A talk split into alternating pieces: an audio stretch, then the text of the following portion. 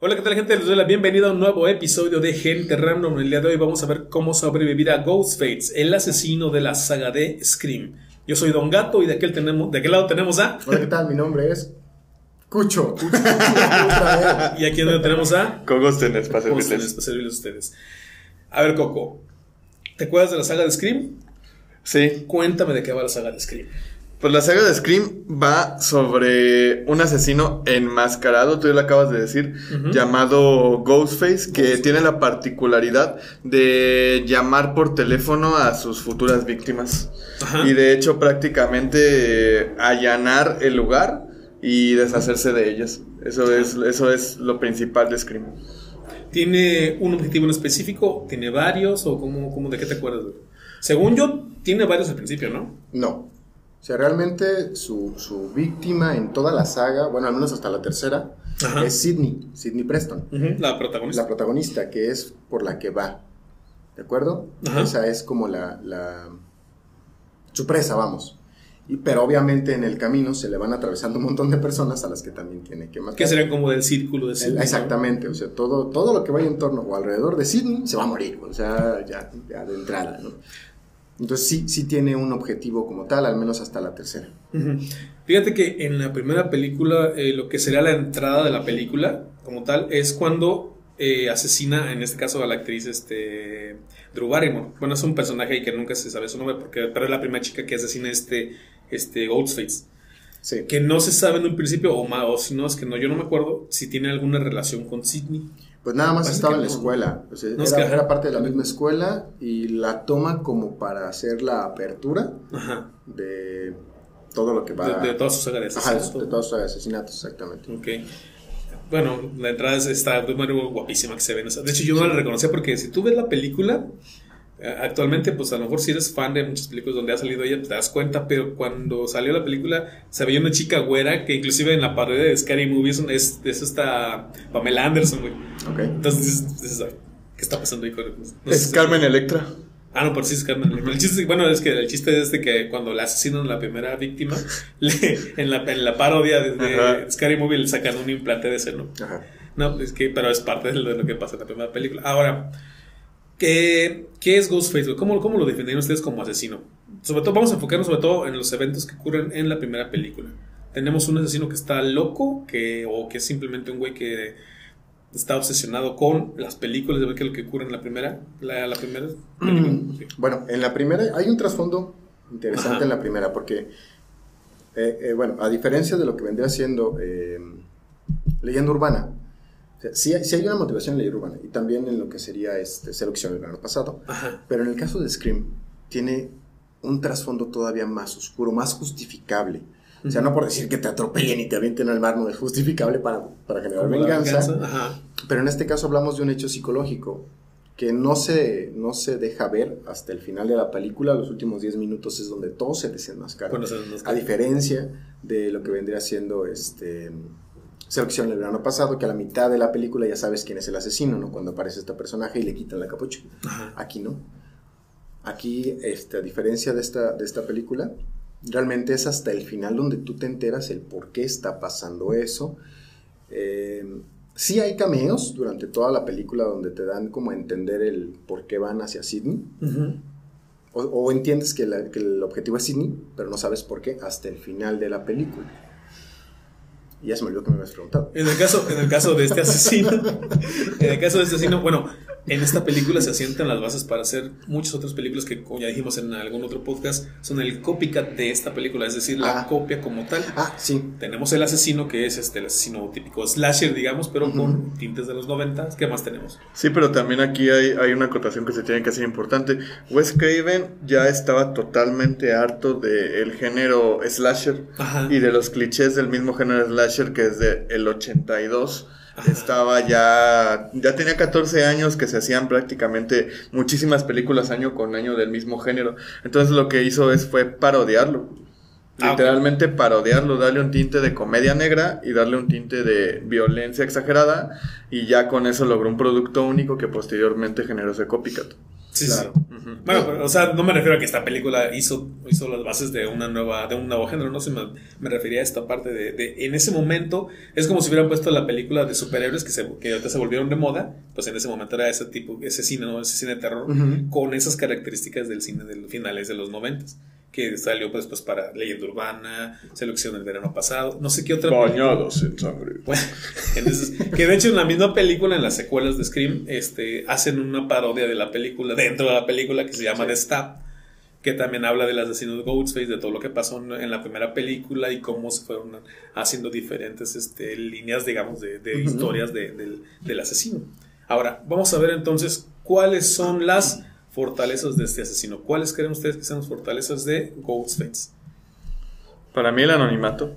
La primera O sea, es el anonimato. La primera es el anonimato. sabe ni qué pedo. La segunda es que una vez que ya tiene el objetivo, como dice este Rafa, que es Sidney, literalmente también, al igual que en Leyenda Urbana, pues también hace un análisis de su entorno alrededor de con quién está y no solo eso, sino todo su horario, este, su, de alguna manera sus actividades y el cómo lo puede cachar desprevenido.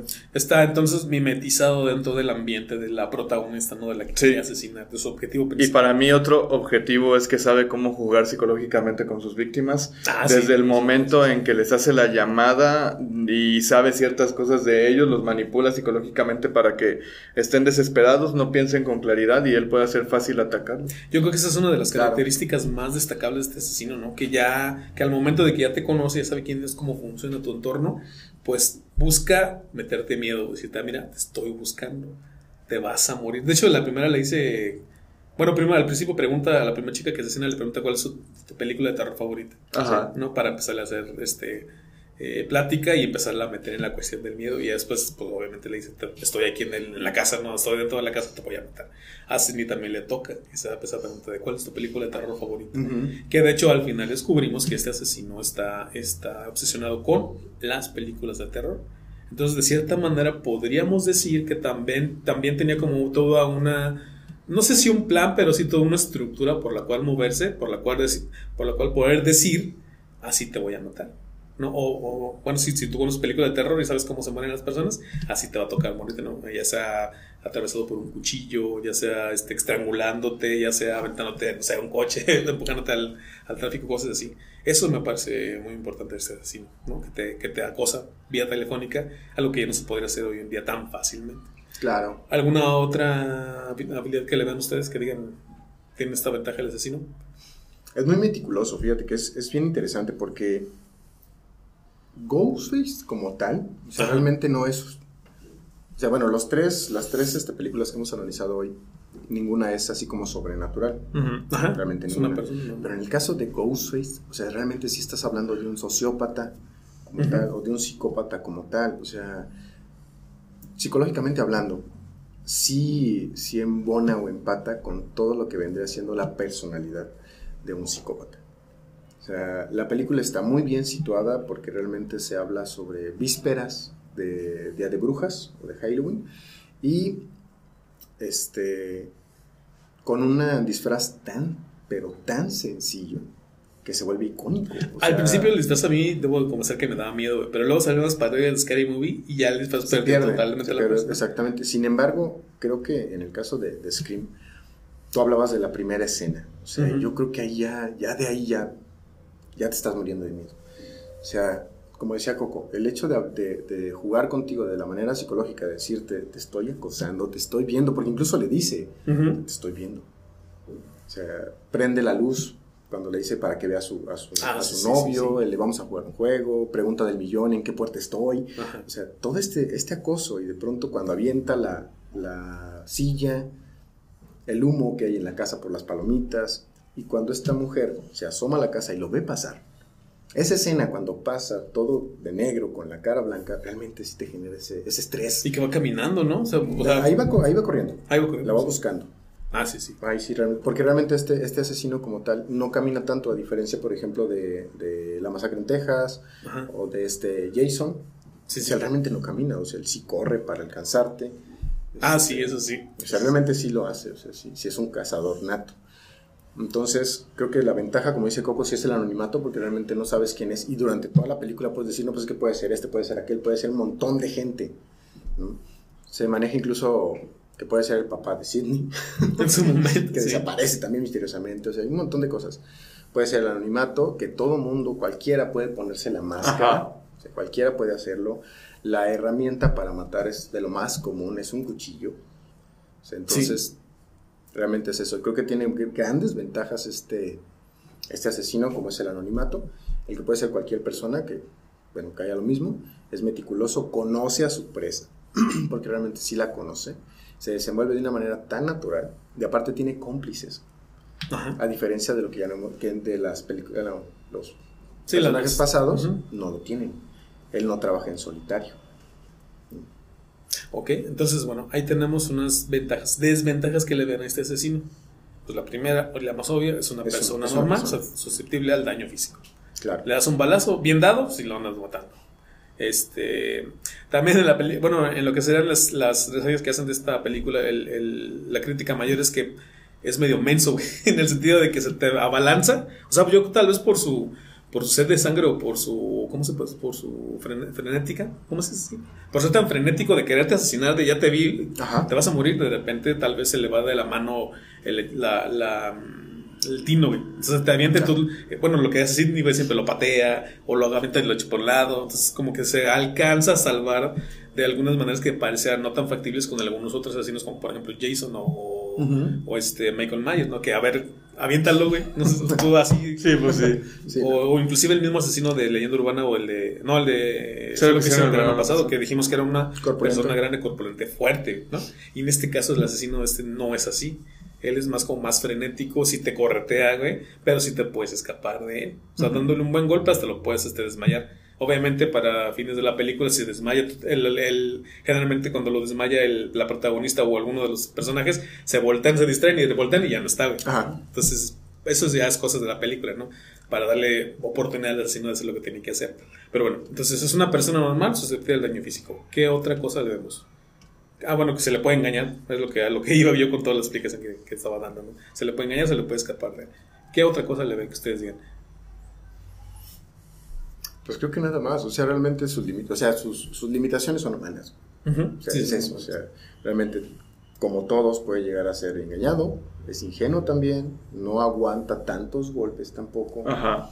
O sea, Sí, no, y su, y su naturaleza de depredador lo que puede hacer es que literalmente si tú ya tienes la oportunidad como de analizar lo que ha hecho y ahora ya sabes que viene por ti, ligeramente hasta puedes intentar gestionar un plan con las autoridades o algo por el estilo como para Mm. poder encerrarlo en la misma casa o ese sí, tipo de detalles porque al ser humano pues tiene limitaciones físicas. Sí, sí.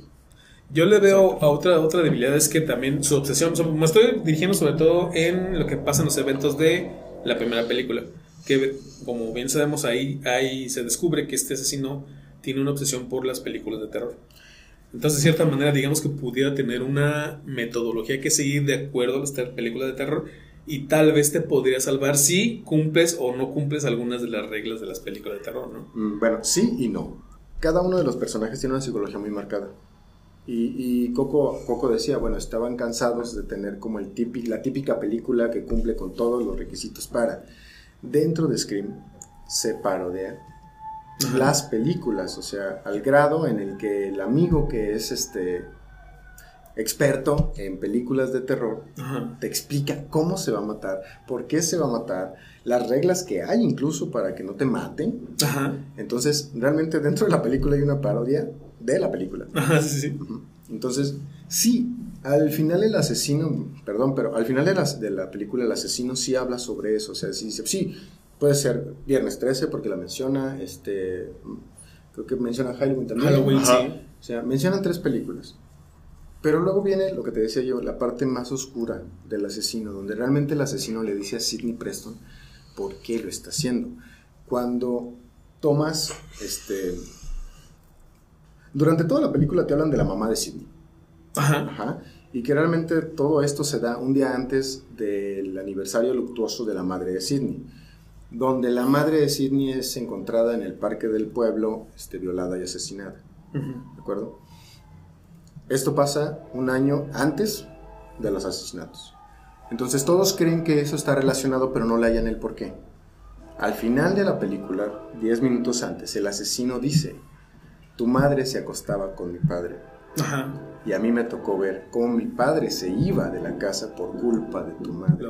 Y no tiene absolutamente nada que ver con las películas. Entonces, el personaje como tal toma como pretexto las películas para esconder el trasfondo real de la motivación para.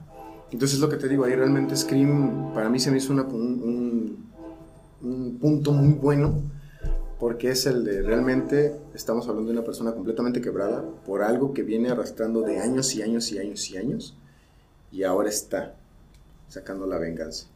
Entonces, Ok. te digo, realmente se me hace muy interesante eso. No, no es tanto, sí se puede llegar a confundir, a pensar que, que el asesino lo está haciendo por las películas, pero realmente el trasfondo es más oscuro. Bueno, es que de hecho ahí hay dos asesinos, o sea, lo que se revela también al final de Ah, es lo que te digo, o sea, el cómplice del asesino. Ajá.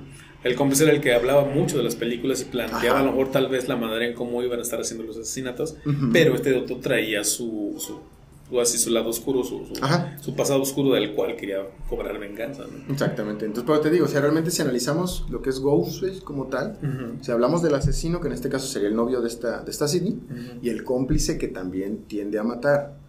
Entonces ahí ya como que cuando ves a los dos, ya como que empata todo este asunto de que de pronto desaparece, pero ya está acá. Ajá. Entonces, ¿cómo le hace para moverse tan rápido? ¿Cómo le hacía? Son dos. Se dan cuenta que son dos. Ok, entonces ya tenemos habilidades del asesino, ya tenemos debilidades del asesino.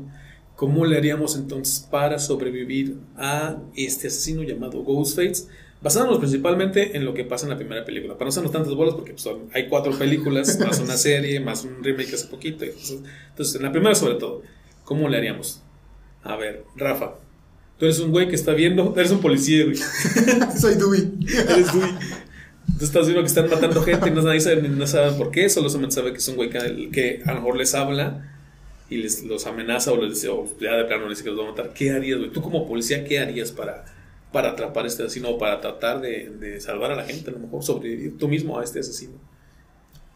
Situándome en aquellos años. Ajá. Porque en estos años, pues como bien decías tú, ya es más fácil, ¿no? Rastreas Ujú. la llamada, ya no es tan fácil clonar un número. O incluso te marca el spam, no sé, un montón de cosas. Pero Scream, al igual que todas las películas que hemos analizado, también tiene un montón, un montón de malas decisiones. O Sí, sea, así como todas. Bueno, hasta Jurassic Park tiene esos problemas. ¿no? O sea, estás viendo al dinosaurio ya y para allá corres. O sea, es lo mismo, es lo mismo aquí. O sea, es- ves que el asesino está en la casa, pues no te metes a la casa, cabrón. Ujú. Exactamente, Es exactamente. así de fácil. Ahora, soy un policía, este, sé que hay asesinatos este, cerca de, bueno, en, en mi área. En ese caso era un campus, ¿no? También era una universidad. Eh, Era una universidad, pero realmente como tal no vivían en el campus. O sea, Ah, ok. era la universidad, ¿no? Y Y era pueblito. universidad, fíjate, era- era, la preparatoria como tal. Ah, ok. Porque Sí, eran sí, sí. preparatorianos. Y de hecho matan al director también. Mm. O sea, matan al director dentro de la escuela. Y sale una parodia de, de Jason, de Freddy Krueger. Fíjate, curiosamente, en, en la película de Scream sale una, una parodia de Freddy Krueger. Comercial rápido. Cuando matan al, al- al, director, el director abre la puerta y dice malditos adolescentes o malditos algo. Ajá. Y se ve a una persona vestida tal cual Freddy Krueger limpiando, Le- le- limpiando el pasillo. sí, sí. Y todavía voltea y le dice, es a mí. ¿no? Vuelve meter y es cuando lo matan. Ajá. Pero bueno, soy un policía, hay este, asesinatos en adolescentes. Este, y hay una fiesta de adolescentes Ajá. donde está la mujer que se escapó del asesino que ha sido atacada otra vez, que esa sería como la, la historia de Dewey. Sí, sí. ¿Qué hago? Bien fácil, pues cuido Sidney. La, la vigilo por lo menos. Ajá, la ¿Qué voy pasando? vigilando, o sea, para empezar ni siquiera la dejaría salir, güey. O sea, Sí, sería una- te están sí. siguiendo, vente, o sea, eres testigo. Sí, sí, sí. Pues primero sería eso, tener armada, mi arma este, cargada lista. Y cualquier cosa rara que vea o persona rara que vea, pues vente para acá, papá. O sea, no, no me dejaría seducir por, por la Por periodista. Sí. Oye, la periodista que también guapísima está. La que Cox. es Mónica de Courtney Cox, que es Ajá, Courtney Cox, en- ok. en Friends. Que también cambia mucho de la primera película a la segunda. A la porque al segunda. principio era rubia o medio como castaña. Castaña la- ya tiene el cabello negro en y después tiene cabello negro en todas las demás, ¿no? Pero bueno, está guapa. Guapa, lo guapa no se le quita. Sí. A ver, Coco, tú eres un alumno de esta preparatoria, güey. Ah. Est- Estás cerca de, de, de Sidney, no eres su amigo de ella, pero digamos que estás en su círculo cercano y ves que pues, de repente está manos este desmadre con, con, alguien que está desapareciendo a los alumnos, güey, que todos saben que lo están matando, pero no como, por cuestiones de la película se están haciendo pendejos. ¿Sí, no? ¿Qué harías tú para sobrevivir a, a Ghostface? Pues yo sabiendo que de una u otra forma para ponerme nervioso se, se comunicaría conmigo, buscaría las ventajas de mi propia casa porque sabría que ahí es donde me va a buscar y posiblemente ya sea que se eh, poder encerrarlo o que se pueda lastimar de alguna forma eh, en algún pasillo de las escaleras o en algún sótano lo que sea. algo así como mi pobre angelito pero contra Ghostface. Ajá. algo muy parecido, sí. Es que de hecho algo que me parece medio ridículo de las películas y también y no solamente pasa en Scream, sino pasa como que en general todas las películas de gringas, es que aparentemente las casas están abiertas de todos lados, las ventanas, ¿Eh? las puertas de atrás, las puertas de arriba, el sótano, o sea, todo, todo, o, o hay entradas siempre abiertas o nunca está cerrado nada, ¿no? O sea, entonces, como, entonces lo que le pasa, como tú bien dices, si sabes que a lo mejor el asesino ataca muchas veces dentro de la casa de la misma víctima, pues es ok, ya estoy en mi casa, yo me muevo aquí, yo sé dónde podría estar escondido, yo sé dónde tal vez podría esconder algo para atacarlo o hacer mi plan tipo mi pobre angelito, porque no son tampoco nada descabellado, güey, si, si sabes que tal vez el asesino va en tu contra, ¿no? Ahora, quién sabe qué tanto podrías lograr eh, de tu plan de mi pobre angelito contra Ghostface, ¿no? Pero bueno, puede ser, güey, no, sabemos que, que, que pueda funcionar o que no. Ok, me parece válida tu, tu estrategia, Coco. Ahí te va estrellita, güey, para. y yo, es un demonio, pues agua bendita, güey. No es un demonio. Bicodín. No, ¿cómo es? ¿Qué es lo que le dan a la, a la gente, los psiquiatras, güey, para calmarlos? Sí, el bicodín. ¿Sí es bicodín? Ajá. Bicodín, güey, con sus tabletas. el Ritalin. Ah, del, del limón, no sé. El que le daba la bat, güey. Ajá, Ritalin. El, que lo hacía ver caritos felices. Ah, no, era Lisa. Era Lisa. Pero bueno, en mi caso, yo si fuera, bueno, voy a ponerme en el plan de estoy al lado de Sidney, Entonces estoy bien, o soy más cercano a Sidney. Entonces yo lo que yo haría, güey, yo creo que yo le escucharía mucho a este güey que empieza a hablar de las películas de terror y de, la, y de las reglas para sobrevivir. Porque de cierta manera yo entiendo, por ejemplo, que es el asesino diciéndoles, así vas a sobrevivir a mí, pero igual yo voy a ir sobre Sidney, aunque te me atravieses, ¿no? Bueno, siento yo. Entonces yo sí haría caso, porque muchas veces sí se cumplen las reglas de, de, de las películas de terror para sobrevivir o para morir según lo que va pasando en la película. Perdón, eh, dato curioso de Scream. En Scream la protagonista sí tiene sexo. Y no muere. Ah, ok. O sea, ahí sí rompe todos los esquemas de, de sí tiene sexo, pero no se muere. Ah, sí, cierto. Sí. Bueno. Bueno, pero yo trataría de seguir con el, o sea, como personaje y estando dentro de la temática de lo que está pasando. Eso sería como de, no me voy a ir a meter a un lugar que esté oscuro y solo si estoy con mucha gente, pues lo mejor es no separarme de ellos, ¿no? Porque, pues, ¿para qué te separas nomás para ser el, la, presa más fácil o más débil, ¿no? Dentro, dentro del grupo que se está moviendo.